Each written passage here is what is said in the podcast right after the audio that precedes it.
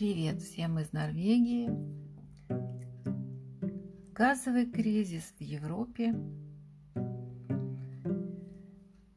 И коротко о Норвегии. Стеснительно прикрыв рукой зеленые глаза, страна делает деньги на голубом, не очень зеленом топливе. С нетерпением жду зиму. И это идет в разрез предыдущими моими заявлениями о том, что я хочу, чтобы лето не кончалось. Просто в ожидании зимних холодов есть и личный интерес, и глобальный, посмотреть, что будет. Личный это касается нашего дома, который не обогревается уже три года подряд, но это вина моего мужа. Поэтому личный интерес в сторону, поговорим о глобальном. Послушала на РБК интервью, знающие люди успокоили Россию. Даже при 50% заполняемости газовых хранилищ на данный момент Россия справится с любыми холодами. Поэтому оставляю Россию и перемещаюсь в Норвегию. По последним данным, Норвегии на нет сходит продажа дизельно-бензинных машин, а это значит, что электричество должно быть столько, чтобы норвежцы не подняли бунт зимой, если она будет такой же холодной, как и прошлое. Это не пустые слова, это цитата из СМИ. Слово «холодное» беру в кавычки, так как всегда удивляюсь, кто назвал Норвегию холодной. Трамсё? Да, холодный, но это город. А остальная Норвегия по холодам, по зимним холодам, не может сравниваться с теми зимами, какие бывают в России за Уралом. В нашем городе Молде минус 20 – это уже критическая температура но слишком длинное вступление у меня, ближе к делу. Итак, Норвегия – самая экологичная страна в мире, стеснительно прикрыв рукой зеленые глаза, делает деньги на голубом, не очень зеленом топливе. Здесь мне опять хочется пойти налево, но левое и правое очень связаны друг с другом. Видела фотографии, на Одноклассники стоит зайти и умиляешься буквально людям, которые делают репосты подобных фотографий. Пожилая женщина складывает в тележку дрова и калаш такой. И у нее, значит, вопрос. Почему Европа обогревается сибирским газом, а Сибирь дровами? Наверное, я удивлю тех, кто постоянно репостит подобные картинки. Норвегия, поставляющая газ в Европу, не обогрела этим газом ни одного норвежца. И дрова в Норвегии также складируются у частных домов и не выходят из моды, несмотря на появление продвинутых брикетов разных калибров. В этом году даже мой муж собирал дрова из нашего частного сада – мы спилили старые деревья и уже не выбрасываем их, не увозим мусор, мы складируем рядом с домом. Но газ не продается в Норвегии, вернее, не обогревается газом ни один норвежец. Его только на продажу.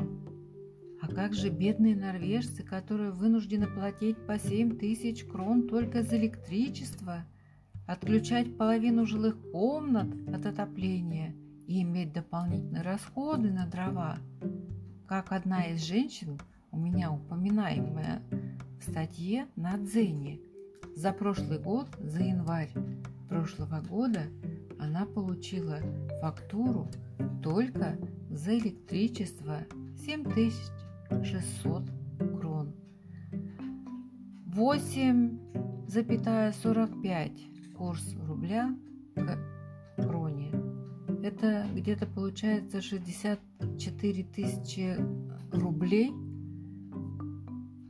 Женщина Анита, норвежка, заплатила только за электричество. Есть еще другие коммунальные услуги. Журналисты норвежской Фактиск разбирают по полочкам, почему цена на газ залетела до небес, почему норвежцы летом остались с зимними тарифами на электричество. Но чем дело закончится, покажет только зима, поэтому очень интересно.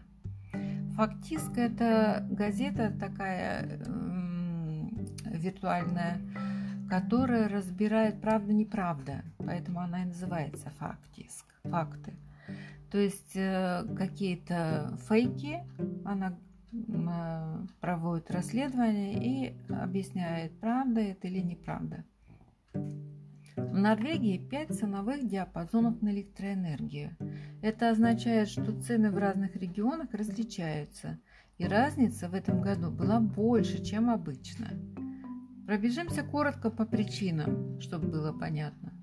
Засушливое лето в Норвегии. Чистая энергия приходится на гидроэнергетику. Меньшее количество воды в резервуарах приводит к повышению цен на электроэнергию. Следующая причина – новые зарубежные кабели электроэнергии. По мнению аналитиков Волью, если я правильно произнесла по-английски, а, два новых иностранных кабеля на юг Норвегии повышают среднюю цену на электроэнергию. В данной ситуации Норвегия вынуждена закупать электроэнергию у Дании в частности, а там уже европейские цены, так как добывается она, так сказать, грязным, неэкологичным способом, где платятся налоги на СО2. То есть две причины в одном. Добавляем дорогие климатические квоты. Следующая причина – высокая цена на газ. Норвегия подключена к европейскому рынку электроэнергии через несколько зарубежных кабелей. И никого не интересует, что она сама и производит газ.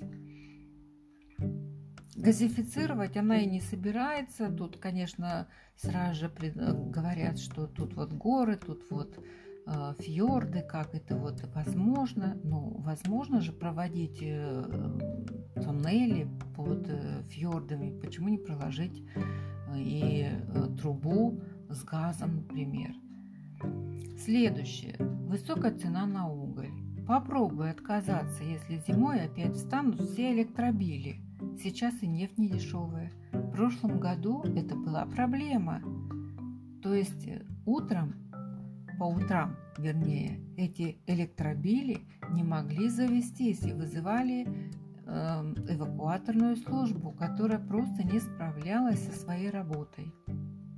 Слабый ветер в Европе. В августе финансовый директор немецкой энергетической компании ну, RWE Майкл Мюллер, если я опять правильно выразилась, заявил, что в первой половине 2021 года в северной и центральных частях Европы было намного меньше ветра, то есть ветряки остановились. Если вы используете возобновляемые источники энергии, энергии, вы в некоторой степени зависите от погодных условий, сказал Мюллер в августе. Почему вы вот властям Норвегии не подзакатать губу, да не газифицировать свое население дешевым норвежским газом, а не продавать за доллары соседям по Европе? Что интересно, Россия сейчас во всем виновата из-за того, что цены взлетели на газ. Почему-то Норвегию не винят в этом, хотя они очень хорошо пользуются, они в большей выгоде, чем Россия – в данной ситуации. Вот так, друзья, товарищи, ветер вам пруса. Зеленая энергия вся такая внезапная, вся такая противоречивая, ветреная, короче. Пока всем. Хороших выходных.